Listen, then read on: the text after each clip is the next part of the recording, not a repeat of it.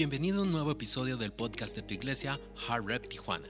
Esperamos que este mensaje sea de gran bendición para tu vida. Amén. ¿Por qué no le das un fuerte aplauso al Señor en esta tarde, en este segundo domingo del 2024? Estamos contentos de que estés con nosotros. Ponte de pie en este momento y vamos a orar. Te pido que cruces las líneas, tomes las manos del que tienes a un lado. Somos una familia, somos un corazón y somos Heart Revolution. Así que cierra tus ojos ahí, Señor. Te damos gracias en este día. Gracias porque eres bueno. Gracias porque has sido fiel. Gracias porque tu amor nos llena, nos inunda, nos transforma. Te pido que en este día, Padre, tomes control de nuestra mente y nuestro corazón que seas tú hablando a tu pueblo, que sea únicamente un instrumento a través del cual quieres hablar, Señor, a cada uno de tus hijos. Te pido que pongas en cada uno de ellos tierra fértil, que su mente esté dispuesta, que su corazón esté abierto para recibir lo que hoy tú tienes para ellos. Te damos gracias por lo que estás haciendo y por la buena obra que estás iniciando en este año en nuestra iglesia, porque sabemos que la terminarás y la dejarás tan perfecta como tú la has planeado. Te damos gracias en el nombre poderoso de Jesús y todos dicen amén, amén y amén. Dale un aplauso al Señor rápidamente, puedes tomar tu asiento.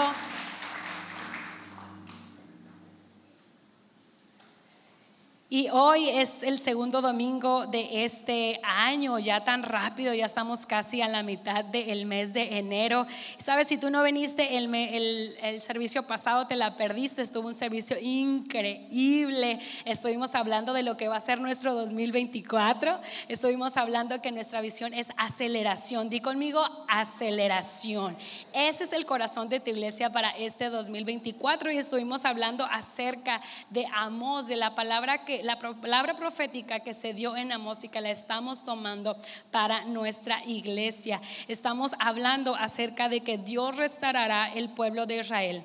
Ellos reconstruirán las ciudades arruinadas y vivirán en ellas. Plantarán viñedos y beberán su vino. Cultivarán huertos y comerán sus frutos. Plantaré Israel en su propia tierra para que nunca más sea arrancado de la tierra que yo le di.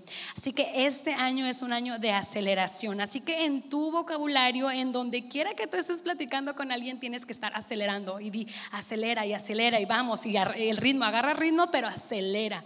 Sabes, en esta semana iniciamos nuestra serie Eleva tu nivel, así que toma notas, espero que este año tomes mejores notas de las que tomaste el año pasado. Y quiero hablarte en este día de, ¿has nacido de nuevo? Pregúntale al que tienes a un lado, ¿has nacido de nuevo? Va a ser una pregunta extraña, yo lo sé, pero ahora pregúntale algo que sí te pueden contestar. Pregúntale, ¿cuándo cumples años? Pregúntale porque a lo mejor, mira, ni siquiera sabes si hoy es su cumpleaños, así que lo felicitamos y si no, no pasa nada, ya supiste. Y como nadie le preguntó a tu pastora cuándo cumple años, pues yo te voy a decir, cumple el 8 de febrero, ya estamos a nada, a tres semanas, pastor, prepárate. Yo sé que él ya lleva desde el año pasado preparando mi sorpresa, yo lo sé.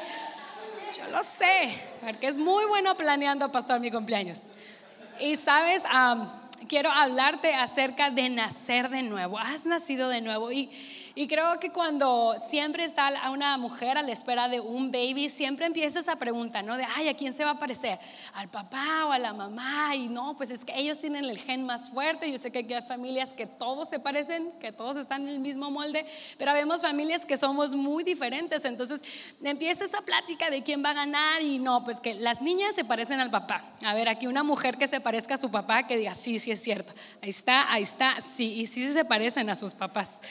Y luego también dicen que las niñas son de los papás, que ahora las niñas se parecen a ver, perdón, ahora que los niños, los niños, algún niño que se parezca a su mamá, algún hombre, aparte del pastor que está igual que su mamá, Rubén de aquel lado, sí, Alfred, oh sí, Alfred sí, sí, se parece muchísimo, de este lado también. Y ya sabes, empieza esa plática, ¿no? De, hey, ¿qué onda? Y pues ustedes saben, si ustedes nos conocen, siempre ha habido, siempre ha habido ese cuestionamiento, esa guerra, esa rivalidad de saber a quién se parece Paulina. Entonces les voy a pedir que pongan una fotografía y ustedes ya, hoy me voy a dar por vencida. Hoy me voy a dar por vencida y hoy quiero que ustedes me digan. Yo estoy confiando en mi familia que me va a decir lo más honesto. Y esto ya es un debate que va a concluir aquí, se los prometo. ¿A quién se parece Paulina? A ver, levante la mano los que son Team Pastor. Ay Dios, me equivoqué de iglesia. No, no, aquí no tenía que venir. Ay, bueno, ¿quiénes son Team Pastor? Nadie. Ay, las amo, las amo mucho. Y bueno, ya hoy descubrí ya que se parece a Pastor. Entonces, pues Pau es una combinación entre los dos, claro está, pero el gen Reynoso ganó y está bien porque Pastor me encanta, está guapísimo para mí y está bien. Pero tú sabes, cuando ya tu hijo nace, tu hijo aparte de que ya tiene características específicas de la familia, ahora tiene otras que empiezas a darte cuenta. Por ejemplo, el lunar familiar, un lunar familiar más o menos. Pau, por ejemplo, me preguntan mucho, los que no la conocen, uy, ese golpeó. Y yo, no, es un lunar. Y es un lunar que se heredó la familia de mi mamá. Y fíjate que ni siquiera lo tengo yo. Y yo no sabía, yo no sé si mi mamá lo tuvo, pero me dijo mi tía, oh, hija, yo lo tengo en la pierna y tu tío lo tiene en el pie. Y yo, wow, o sea, hereda cosas de la familia que tú ni siquiera sabías que existían. Luego también empiezan a ver esas herencias como del carácter, ¿no? A ver, ¿cuántos tienen el carácter de su mamá? Que digan, tienen el carácter de su mamá. A ver, champ, aquí, ok, poquitos. ¿Y cuántos tienen el carácter de su papá? Y todos los demás no tienen papás, son huérfanos. Nadie. Ok, ok, no se preocupen, bienvenidos a la familia, aquí está tu Padre Celestial, aquí te acogemos. Entonces empiezas a tener el carácter y por ejemplo en mi caso me dicen, no, es que tú te pareces mucho a tu mamá. Y sí, creo que me parezco mucho a mi mamá, pero tengo el carácter de mi papá. O sea, ustedes ven a mi papá ahí calladito, todo, y sí, claro que es muy calladito, muy reservado. Mi papá es es, es, un amor. Pero también mi papá tiene su carácter, ya sabes, sale el Noriega y a mí me sale más lo Noriega que lo Elvira. Entonces empiezas a tener esas, esas situaciones, ¿no? Por ejemplo, Carlita se parece a mi papá, pero tiene mucho el carácter de mi mamá. Entonces ahí empiezan a nacer unas combinaciones en la familia. Eh, eh, que empiezan a darte eh, las características ¿no? que se heredan. Y también otra cosa, cuando nace un bebé, pues sabes que pertenece a una familia. Llega, le ponen un nombre y tiene un apellido, tú ya planeas el nombre, ¿no? Algunos tuvieron... el privilegio de que su papá les haya cambiado el nombre cuando lo registraron sin que la mamá se dio cuenta. ¿Alguien? No, yo sí conozco personas que no, se va a llamar Pedrito. Y a la hora del acta de nacimiento, no, pues ya se llama Juanito. Ching, ¿cómo? Yo te dije. Y bueno, situaciones. Entonces ya tienes un nombre, tienes una familia. Paulina es Paulina Aros Noriega y ella sabe que pertenece a una familia. Tiene papás, tiene tíos, tiene abuelos y tiene toda una familia completa. Y sabes, eso los niños no lo saben, pero ya les pertenece a una familia. Y también ya sabe que tiene una casa, tiene comida y un sinfín de situaciones. Pero también otras cosas de las que nuestros hijos van adquiriendo y aprendiendo son valores. Cuando ya crecen, tú le tienes que enseñar ¿no? la responsabilidad de que tienes que ir a la escuela, te tienes que levantar temprano, tienes que respetar, no le puedes quitar los juguetes siempre a los niños, tienes que compartir y un, un sinfín ah, de valores que nos enseñan nuestros padres para que entonces podamos desarrollarnos en una comunidad. Eh, y todo esto te forma como persona, todo esto te forma como mujer y como hombre, entonces ya tú tienes una identidad, sabes quién eres, tienes tu, tu ideología y tienes rasgos que te caracterizan de la familia. Antes de iniciar vimos un video de Nicodemo con Jesús. Eh, me parece extraordinario que pocas personas tuvieron la accesibilidad de hablar con Jesús. Muchos hablaban con Jesús, hacían algún diálogo, pero Nicodemo se acercó para extraer conocimiento de Jesús.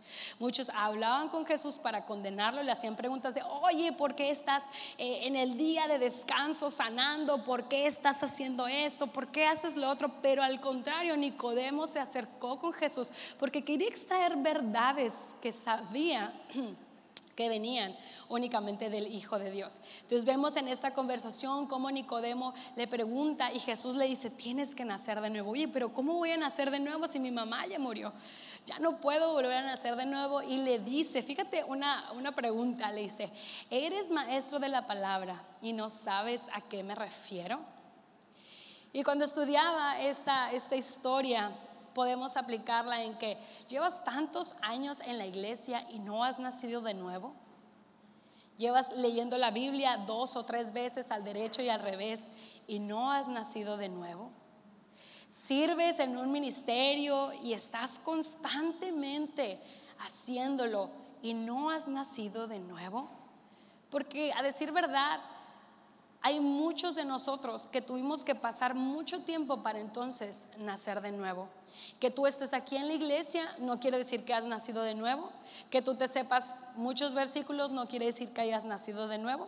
Que tú cargues tu Biblia no quiere decir que hayas nacido de nuevo. Y eso es a donde el Señor nos quiere llevar este día quiere que nazcamos de nuevo.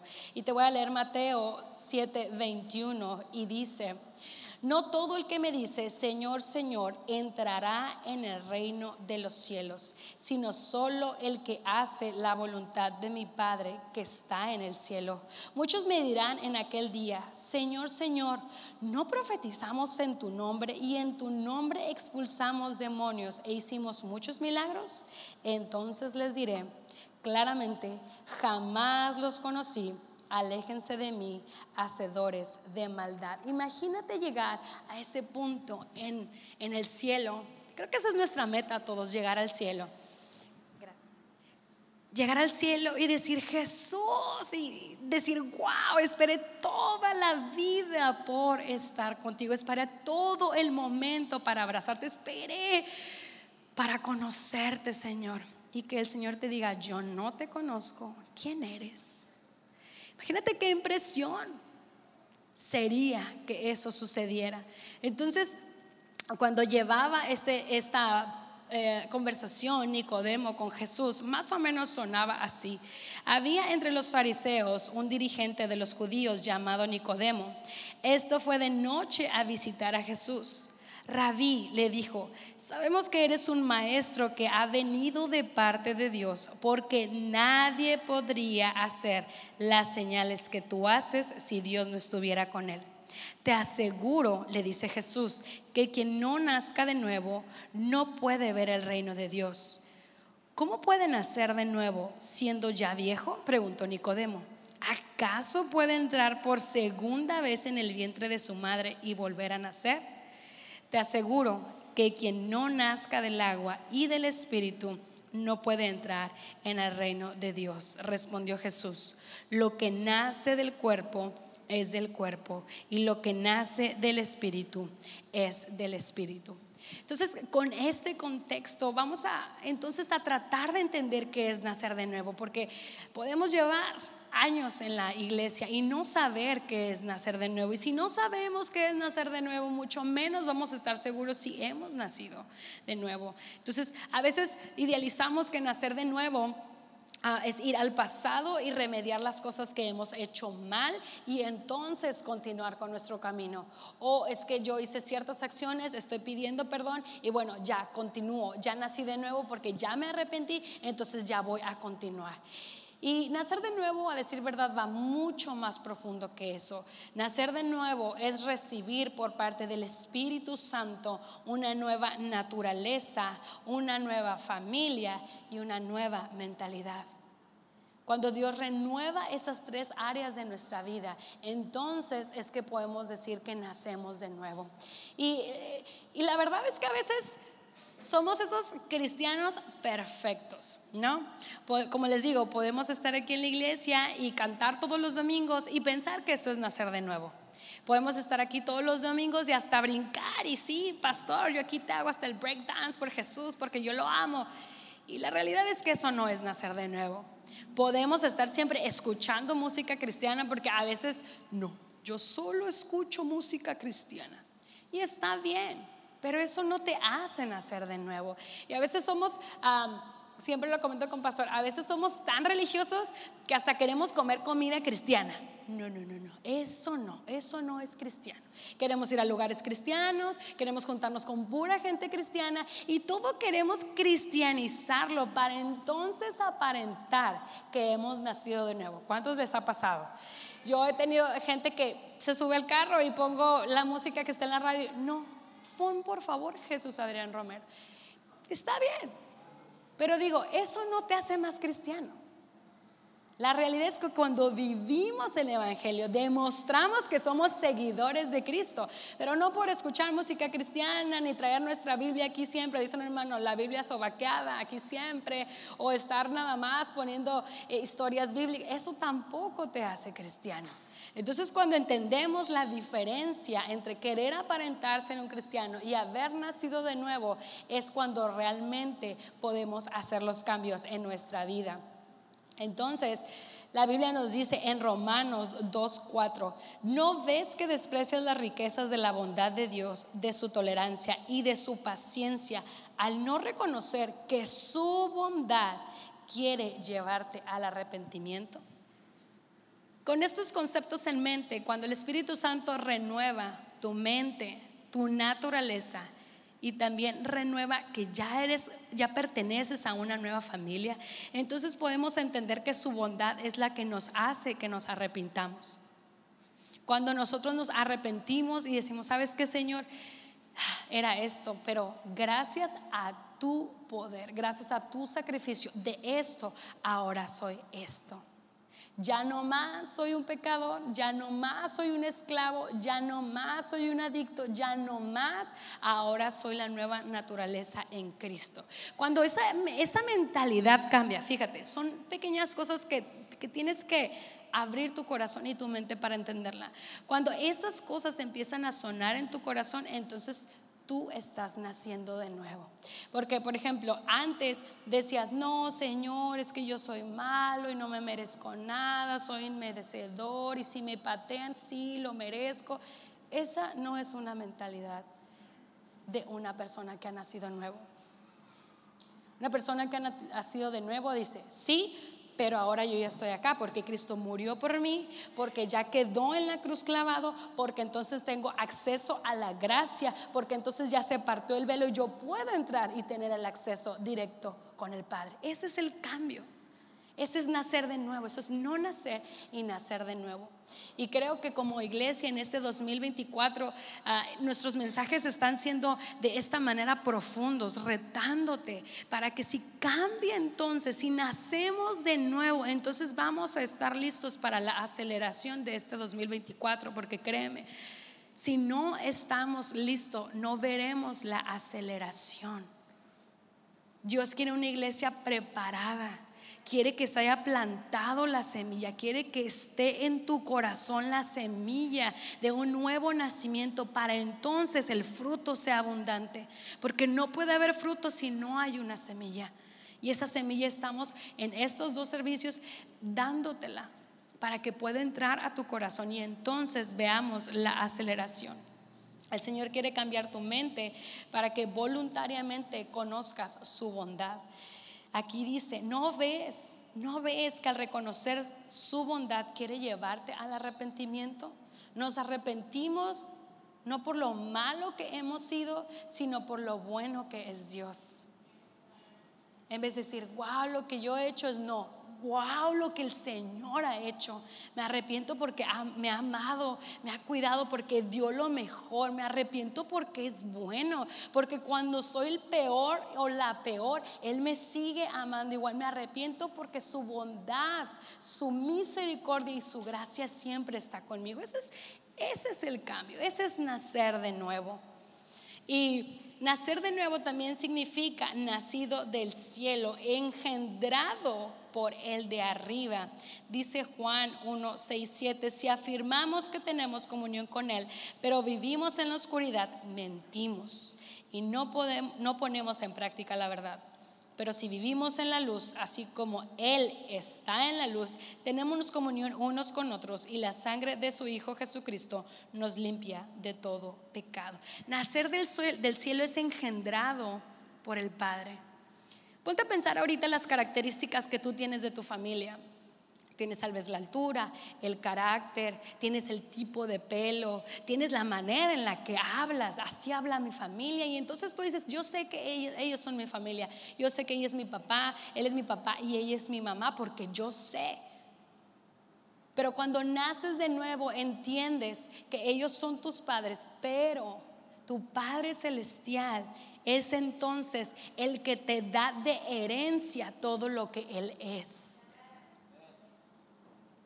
Es imposible que tu papá sea rico naturalmente y tú digas, no, soy bien pobre.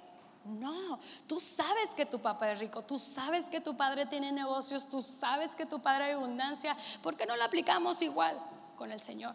Si tú sabes que tu Padre Celestial es rico en gracia, rico en abundancia, rico en misericordia, ¿por qué entonces a veces tenemos una mentalidad de pobreza? Si somos entonces hijos del Padre, entonces heredamos lo que es el Padre. Él es gracia, Él es amor, Él es justicia. Entonces en ti hay gracia, hay amor, hay justicia porque tú lo heredaste. Tú como hijo vienes inherente, ya no es, oh, no, es que yo soy bien impaciente. Tal vez la impaciencia es lo que es lo que ahorita está dando, pero dentro de ti ya Dios te ha equipado con toda su naturaleza, con lo que él es.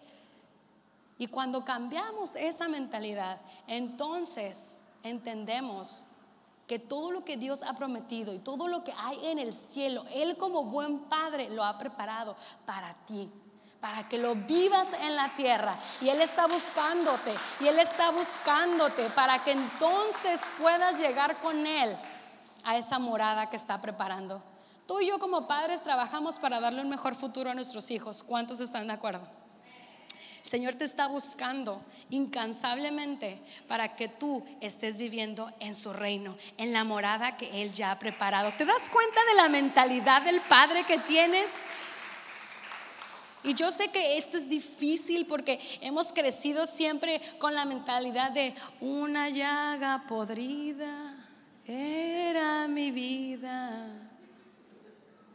Y seguimos a veces pensando que somos esa llaga podrida.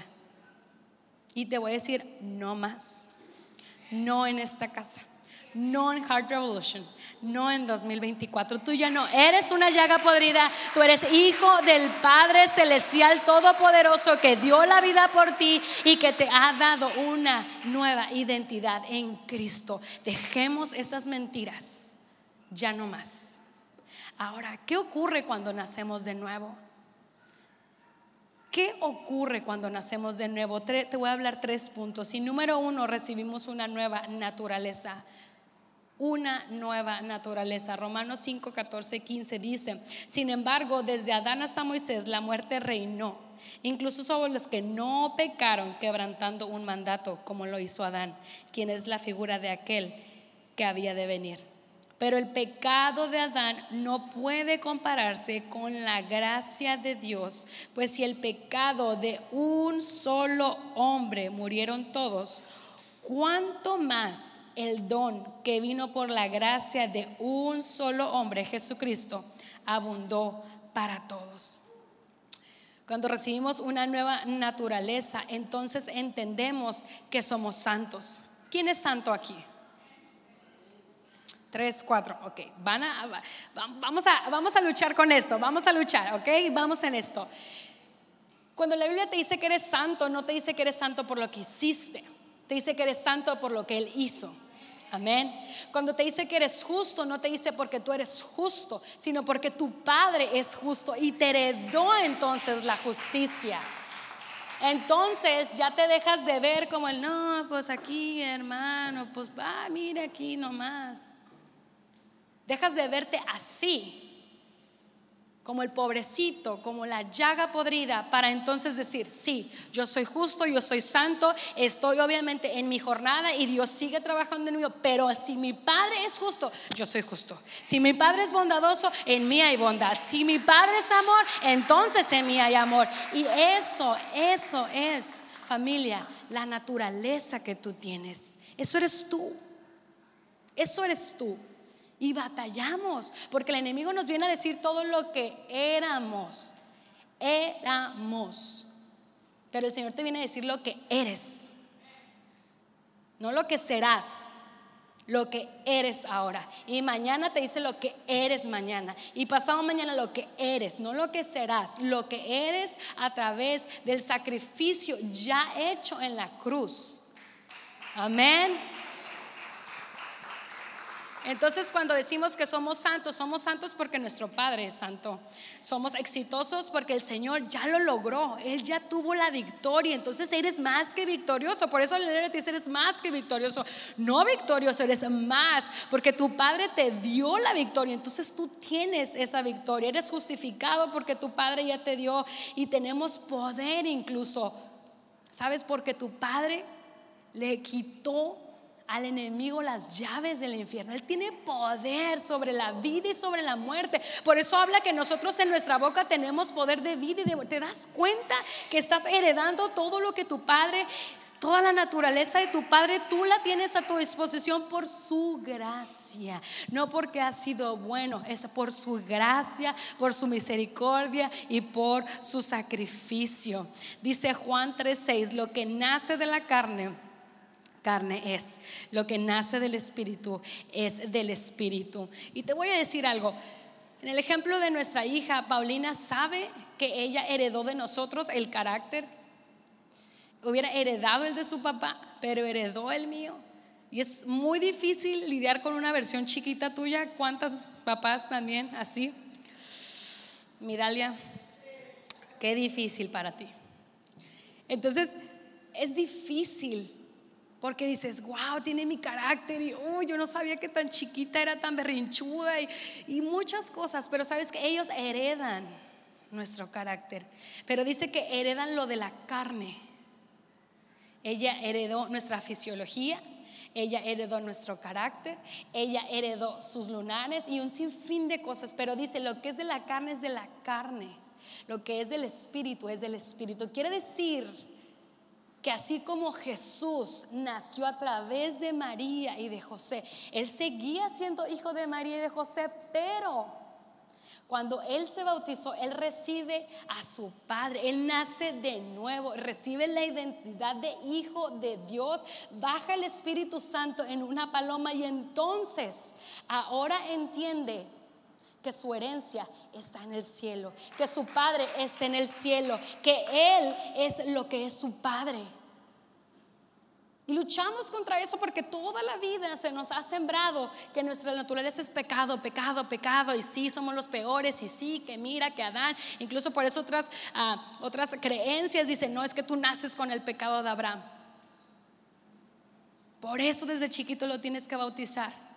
Pero sabes, nosotros creemos en que eso ya, esa maldición fue quebrantada cuando Jesús murió en la cruz porque dijo, consumado es, yo me llevé todo eso y yo tengo el poder de darles una nueva naturaleza en Cristo. Lo que es Cristo está disponible para ti.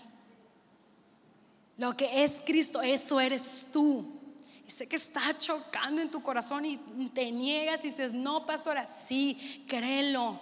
Porque cuando el Señor quiere que nazcas de nuevo, quiere que entiendas que ya no te apellidas como te apellidas, sino que ya eres Daniela, hija de Dios. Ese es tu apellido, ese es realmente tu apellido.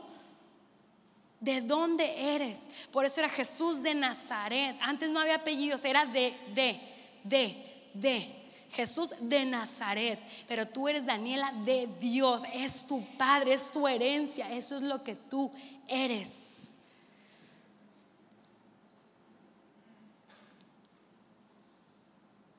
En la cruz, también dice en la Biblia que, y esa es una idea que también se nos ha dado, que carga tu cruz, carga tu cruz. Jesús dijo a sus discípulos, carga tu cruz y sígueme. Ah, y creo que en la actualidad a veces cargar la cruz entendemos que es carga todos tus pecados, carga toda tu condena, carga todo lo que has hecho y entonces sígueme. Y en vez de ser algo significativo cargar la cruz, es un peso, es cansado. Por eso mucha gente no viene a la iglesia. Porque dices que tengo que cargar mis pecados. No, mejor aquí los vivo uh, y no los cargo.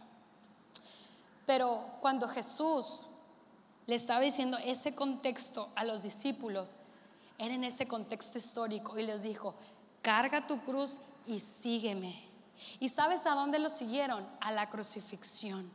¿Dónde quedó en la cruz clavado todas las condenas que habían en contra de ti, todo el pecado que tú habías hecho, todas las cartitas que el enemigo dijo, sí, tú lo hiciste, quedaron en la cruz. Es decir, que el Señor te está diciendo que ya tu cruz no la tienes que cargar, porque Él la cargó. Él cargó la cruz física, pero la cruz espiritual. Él cargó el dolor, Él cargó tu pecado, Él cargó tu condena y Él murió en la cruz por eso. Entonces, ahora nosotros no tenemos que cargar nuestra cruz, tenemos que cargar el poder que fue derramado en la cruz en nuestra vida para entonces aplicarlo.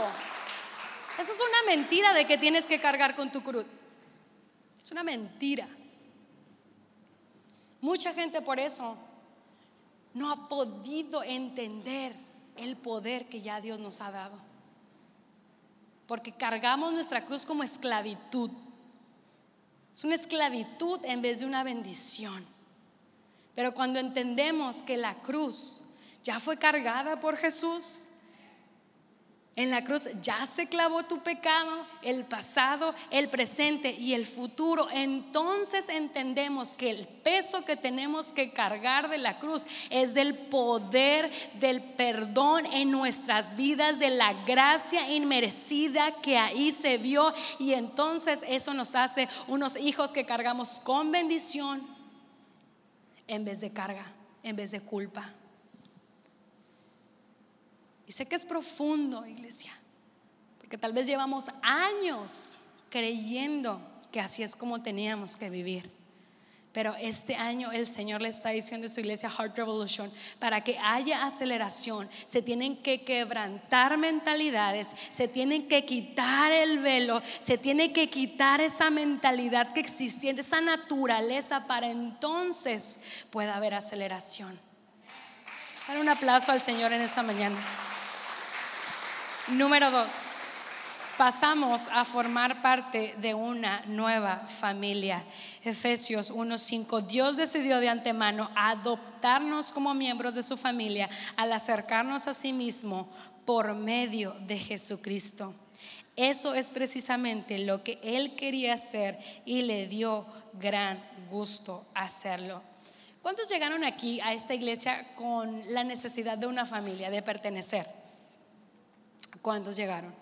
Y sé que hay muchos de nosotros, los que levantamos la mano, me doy cuenta que somos personas que no somos de aquí de Tijuana, ¿sabes? Que vienes de otra ciudad, incluso vienes de otro país y quieres estar acogido en una familia. Y cuando tienes una nueva, una, cuando naces de nuevo, entiendes que ya es una familia espiritual a la que perteneces. Ya es una familia en la que te amamos, te abrazamos, pasamos un buen tiempo, a veces lloramos, a veces los líderes te jalan la orejita, ¿verdad? Pero todo, todo, todo es para tu crecimiento. Y entonces cuando entendemos esto, cambia. Cambias de ser al de antes al nacido de nuevo. Tengo una amiga que hace unos años adoptó a una niña con su familia. Y cuando, cuando yo la vi, ella no me dijo, oh, es mi hija adoptada. No, ella me dijo, es mi hija. Con esa seguridad te lo estoy diciendo. Cuando vamos a actividades, a convivios o a fiestas, ella no dice es mi hija adoptada. Ella dice es mi hija. Incluso Dios les mandó una hija, porque Dios se la mandó que se parece a su esposo. Y si tú la ves, tú no pensarías que es una hija adoptada. Pero sabes qué? Ellos deciden en su corazón voluntariamente hacerla su hija. Hacerla su hija. Y cuando el Señor mandó a su hijo, Él dijo, yo quiero que Jessie sea de mi familia.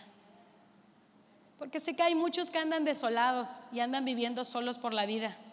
Andan muchos sin familia espiritual. Andan muchos viviendo por vivir.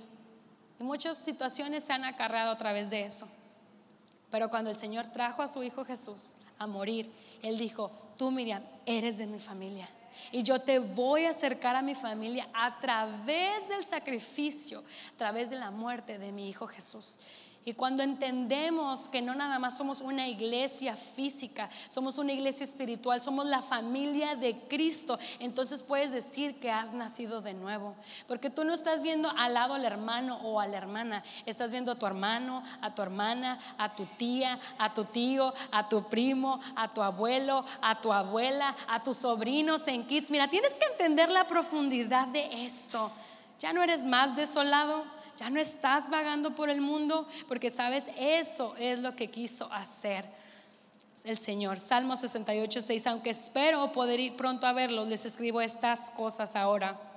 Así que aunque me retrase, sabrán cómo vivir en la familia de Dios. Esa familia es la iglesia del Dios vivo, sostén y fundamento de la verdad.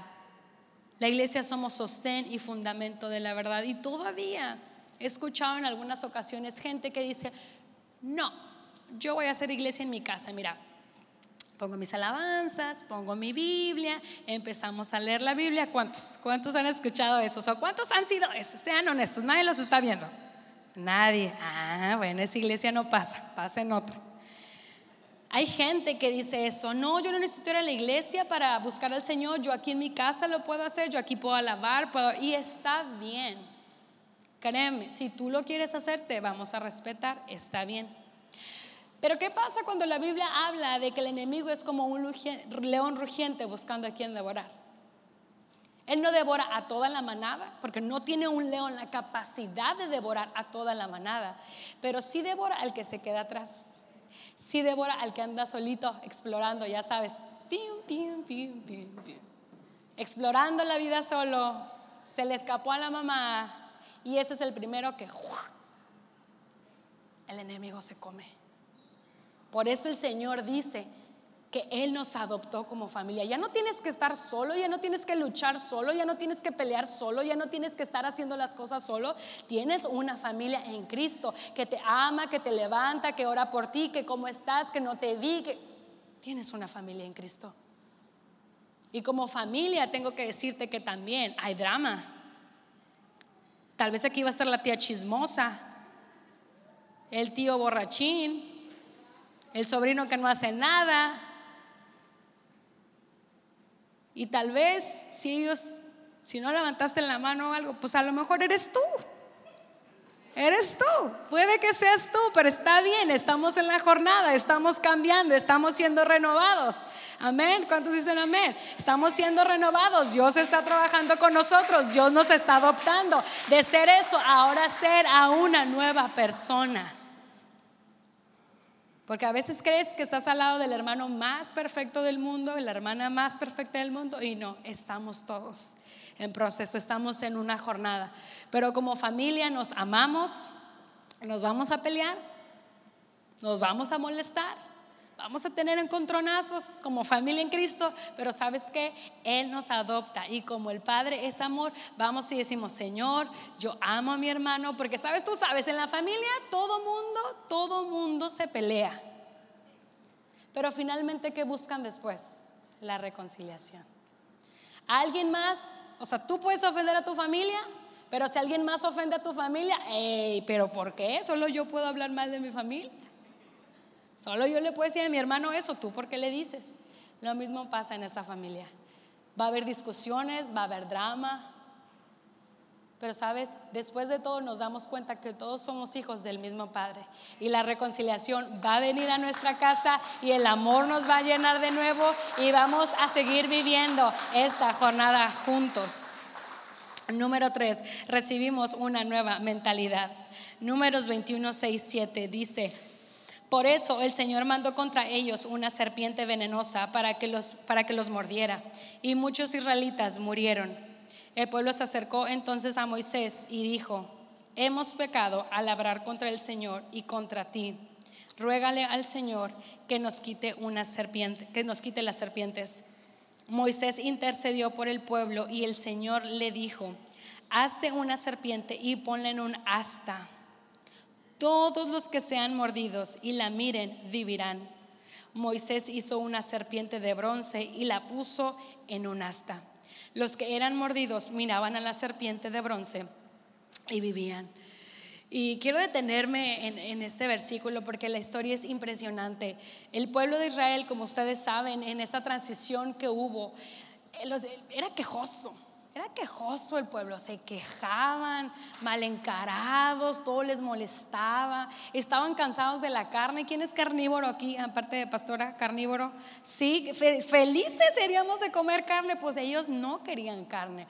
Y siempre decimos, ay, el pueblo de Dios, pero también aquí en la iglesia te quejas, estás yo diciendo que hace frío, que hace calor, que el estacionamiento, que la silla, que las luces están muy fuertes. ¿Sí o no? Estamos quejándonos. Lo bueno es que el Señor no va a mandar serpientes aquí, no te preocupes, no te preocupes. Pero en ese entonces el Señor, cuando vio que se quejaban, les mandó serpientes para que los mordieran. Y después de ser mordido, ay Señor, si es cierto, si hablamos en contra de ti, si hablamos en contra de Moisés, si es cierto que estamos diciendo todo esto, perdónanos, ya sabes. Bueno, ya, perdónanos. Pero el Señor le dijo a Moisés, sí, pero pon una serpiente en lo alto, una serpiente como asta, y quien la vea, entonces sanará.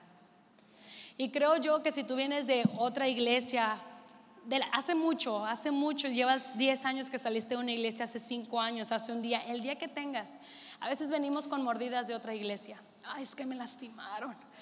Híjole, ay, es que el pastor, es que la líder. Ay, es que, híjole, si tú vieras lo que me hicieron, lo que me dijeron. Y aunque no haya sido otra iglesia, tal vez vives con una herida del pasado. Hoy es que la vez pasada la hermana me dijo, hoy es que la pastora, el pastor, es que allá mi hermana, mi cuñada que ni conozco, pero ay, fíjate que... Y vivimos constantemente dolidos de mordidas que sucedieron ya en el pasado.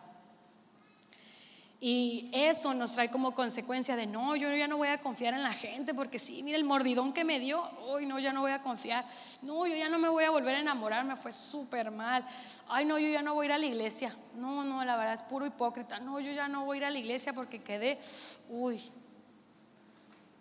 No, yo ya no voy a tener amigos porque, híjole, ella, uy, no. Yo le abrí mi corazón y me lastimó mucho. Yo ya no voy a reconciliarme con mi familia porque mi familia siempre me lastima.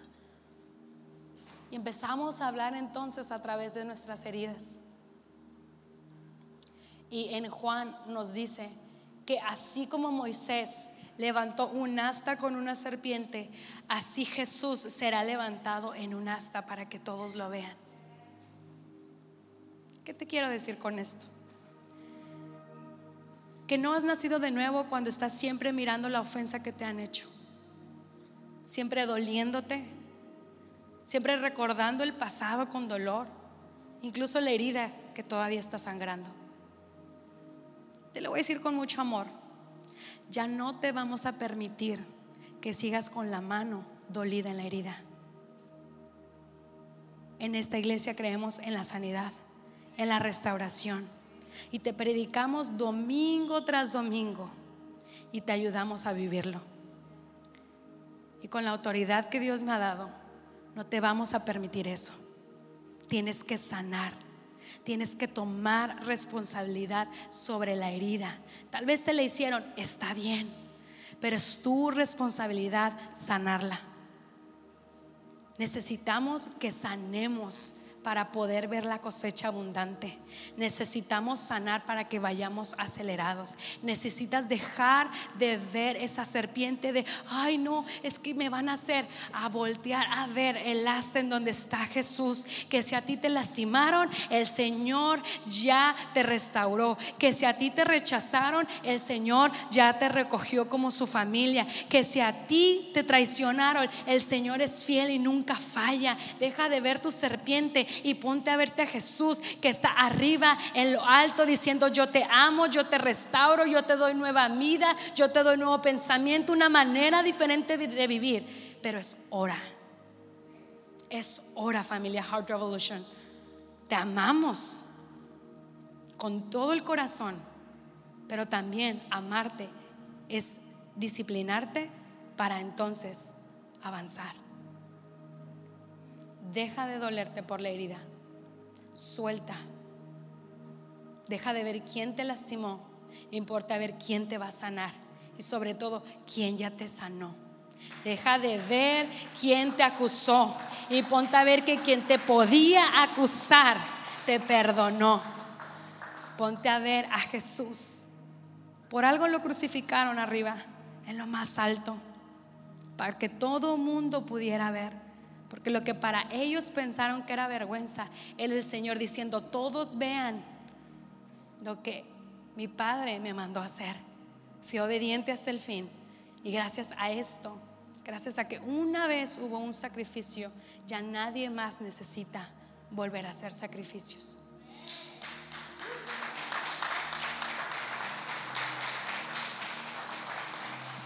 Juan 16, 7 al 8 dice, yo les enviaré al Espíritu Santo para que esté en estrecha comunión con ustedes y Él cuando venga convencerá al mundo de la culpa del pecado y de la necesidad, la necesidad de un Salvador, de la justicia, del juicio. ¿Sabes? Cuando estás naciendo de nuevo, el Espíritu Santo lo que viene a traer al mundo es, es la mentalidad de que ellos están pecando los quiere convencer de que se cambien el estilo de vida, los quiere convencer de sacarlos de ahí. Pero cuando ya has nacido de nuevo, y estoy segura que vas a identificar que ya has nacido de nuevo, el, Espíritu Santo no viene y te prohíbe, el Espíritu Santo te viene y te recuerda quién eres. Cuando tú estás queriendo engañar a tu esposa, no te dice no lo hagas porque es malo, te dice tú eres un hijo de Dios y tú no tienes que hacer eso porque tú eres un hijo de Dios. Cuando te quieres emborrachar, no te dice no lo hagas, te dice tú eres un hijo de Dios, una hija de Dios y tú eres mucho más que lo que vas a hacer. Cuando tú estás a punto de ver pornografía, Él no te dice no lo hagas, Él te dice tú eres mucho más de lo que vas a hacer. Cuando como mujer estás a punto de querer ah, permitir pensamientos en tu corazón y en tu mente, el Espíritu Santo no te va a decir que no lo hagas, te va a decir tu mujer, tú eres mucho más que esos pensamientos que vas a permitir dejar entrar a tu vida. El Espíritu Santo no te prohíbe. La iglesia sí, esta no. Si tú un día vienes con tus pastores y nos preguntas, pastora, ¿puedo hacer esto? Yo te voy a decir nuestro consejo, pero yo nunca te voy a decir, no lo hagas, porque ese no es nuestro trabajo, ni el Espíritu Santo lo hace. Yo te voy a decir, si eso tú lo quieres hacer, ¿crees que representa a la mujer que eres? ¿La mujer de Dios que eres? ¿La mujer sabia que Dios dice que eres? Cuando un hombre llegue con pastor, estoy seguro que él va a decir, eso representa el hombre que tú eres, el hombre nacido de nuevo que tú eres, y tú mismo te vas a contestar. Aquí no te vamos a prohibir nada. Aquí te vamos a recordar quién tú eres, que eres mucho más de lo que tú piensas. El Espíritu Santo no te va a prohibir y créemelo. ¿Sabes cómo lo vas a sentir? Cuando se está a punto de pecar, pero con alevosía y ventaja, que ya, mm, esta vez sí voy a pecar. Y yo sé que se ríen en silencio, pero su pastora lo ha hecho. Esta vez. Me acuerdo mucho cuando hace más de 10 años yo acababa de dejar de ir a la iglesia y yo dije, no, me voy a ir a bailar y voy a, a emborracharme, voy a hacer lo que yo quiera. Pero cuando estaba ahí estaba ahí tomando, cuando estaba ahí bailando, Espíritu Santo no me decía, no lo hagas, pero sí me decía, este no es el lugar al que perteneces. Este no es el lugar, este no es tu lugar. ¿Qué haces aquí? El Señor te persuade y te dice, te dice, este no es tu lugar, esa no es tu identidad. Yo no morí para que estés aquí, esa no es, tu naturaleza. Oh, es que es heredado, pero ya, ya dijimos, tu herencia viene del cielo. Tu Padre es el del cielo.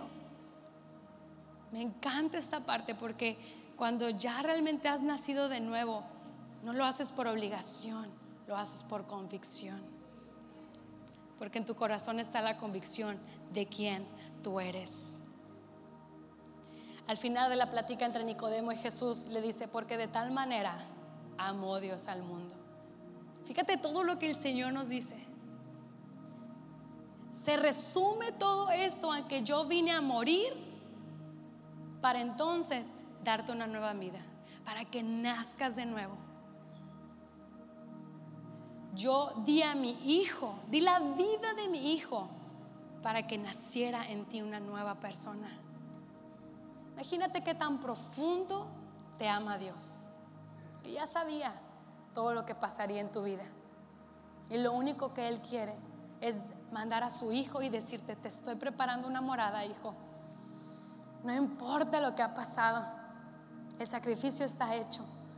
Y yo te espero, yo te espero arriba y te estoy haciendo morada. Si podemos visualizarlo así, hay una recámara para cada uno. Imagínate qué tanto te ama el Señor de que te está esperando en el cielo. Este año iniciamos el reto de la Biblia de un año.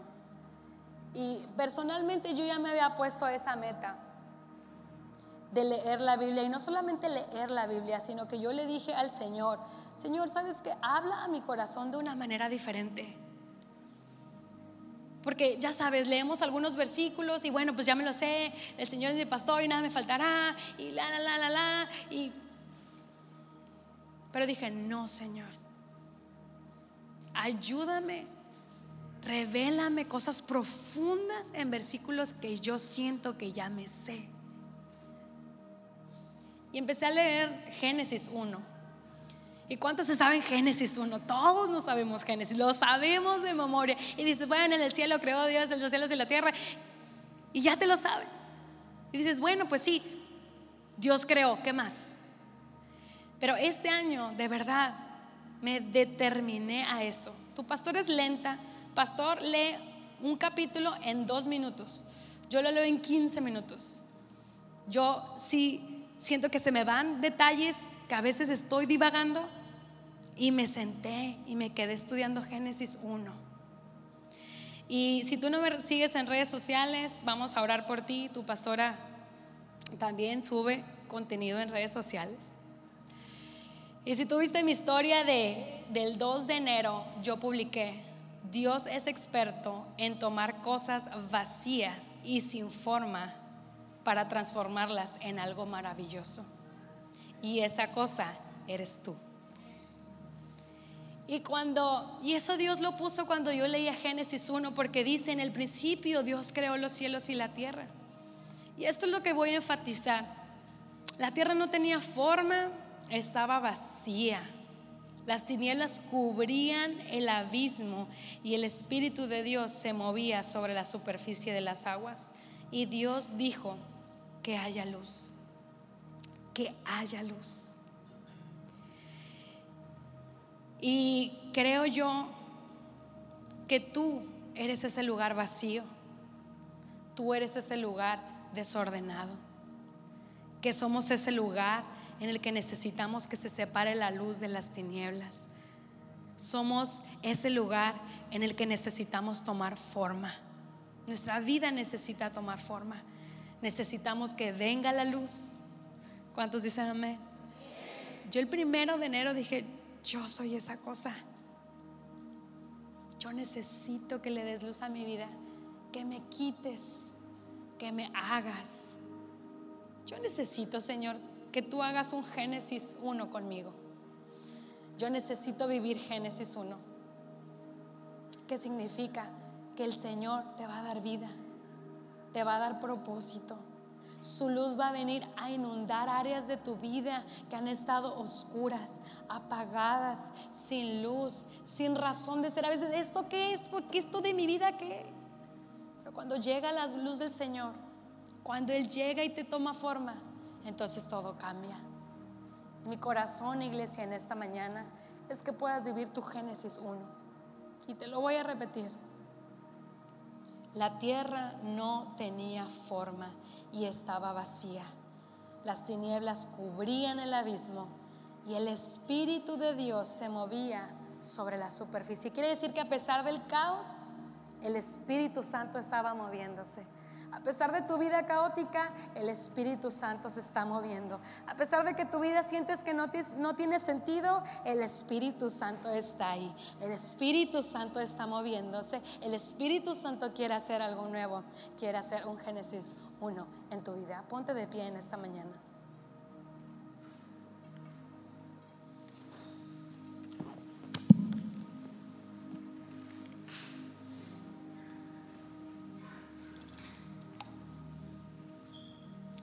Y te pregunto, ¿has nacido de nuevo?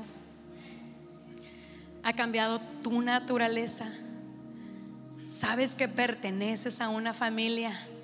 ¿Has cambiado tus pensamientos?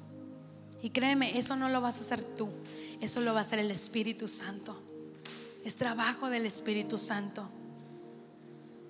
Pero sabes, lo que sí tienes tú es la voluntad la voluntad de decir, ¿sabes qué, Señor? Sí, quiero nacer de nuevo. Cambia mi naturaleza. Ya no soy la llaga podrida. Ya soy un vencedor, soy un victorioso, una hija, un hijo de Dios. Ya no te veas hacia abajo, voltea a ver hacia arriba, camina firme. Esa es tu naturaleza. Tienes una familia que te ama, el que tienes al lado te ama en Cristo, porque estamos bajo el mismo techo, porque estamos corriendo hacia el mismo Dios, porque tenemos la misma meta. Tú y yo tenemos la misma meta. Y nos estamos encontrando en el camino y cuando uno se cae, pues vamos a levantarlo. Y cuando dos se caen, los levantamos. Y cuando una familia desaparece, ¿dónde están? Pero avanzamos como familia, no dejamos a nadie atrás y cambiamos nuestros pensamientos. Señor quiere venir a darle luz a tu vida. Quiere de un caos hacer una obra maestra. Quiere que vivas en tu propósito. No has vivido en tu propósito porque no has nacido de nuevo. Pero este 2024, el corazón de tus pastores es que podamos correr aceleradamente con una nueva convicción de quién es Dios, con una nueva convicción de quiénes somos, con una renovación de mente. Y créeme, la aceleración está llegando, la aceleración está dándonos espacio para nada más hacer ajustes. Pero ponte bien los tenis, amárrate las agujetas, que no va a haber tiempo ni para detenerte este 2024 el Señor lo ha prometido para nuestra iglesia. Yo no sé quién está listo, pero tienes unos pastores que están listos, tienes unos líderes que están listos para correr tras de ti y no dejarte, tomarte de la mano y vámonos. 2024 es nuestro porque el Señor lo ha dicho y el Señor lo hará. Aceleraremos, veremos cosechas, beberemos el buen vino en Heart Revolution. Cierra tus ojos en esta mañana y pon la mano en tu corazón. Creo que todos necesitamos un Génesis 1 en nosotros. Creo que iniciando este año el Señor tiene que hacer un Génesis 1 en nuestras vidas. Si ha sido caótica tu vida, si ha sido caótico tu 2024, ya pasó. Hoy quiere hacer el Señor algo nuevo. Quiere tomar forma, quiere moldear tu corazón, quiere darte una nueva naturaleza y cambiar tus pensamientos. Señor, te doy gracias en este día. Gracias, Señor Jesús, porque con amor nos llamas porque tú nos dices quiénes somos en Cristo Jesús. Las cosas viejas pasaron. He aquí todas son hechas nuevas. Este 2024 la iglesia Heart Revolution es nueva. Ya el 2003 quedó en el pasado. Ya somos hechos nuevos. Prepáranos, Señor. Que tu Espíritu Santo venga y nos bautice, Señor. Que haya en nosotros un nuevo nacimiento. Que arda en nuestro corazón la nueva naturaleza. Que arde en nuestro corazón seguir estando y perteneciendo a nuestra familia. Y que arda en nuestro corazón, Señor, los pensamientos que vienen de ti. Porque todo, Señor, lo bueno y lo perfecto viene de arriba, de los cielos. Y que esto, Señor, sea nuestro estilo de vida. Haz un Génesis 1. Esos corazones revueltos, esos corazones confundidos, esos corazones sin forma, esas vidas, Señor, que han vagado, las llamamos a la luz. Las llamamos a la luz. Y tú dijiste, sea la luz. Y fue la luz. Y queremos a la luz de Jesús en nuestra vida, la luz de la salvación, la luz del perdón, la luz del amor, la luz de la restauración llega a nuestra vida en el nombre poderoso de Jesús. Esperamos que Dios haya hablado grandemente a tu corazón a través de este mensaje. No olvides suscribirte a nuestro podcast para que no te pierdas ninguno de los mensajes que tu iglesia Hard Rep Tijuana tiene para ti. Nos vemos en el siguiente episodio.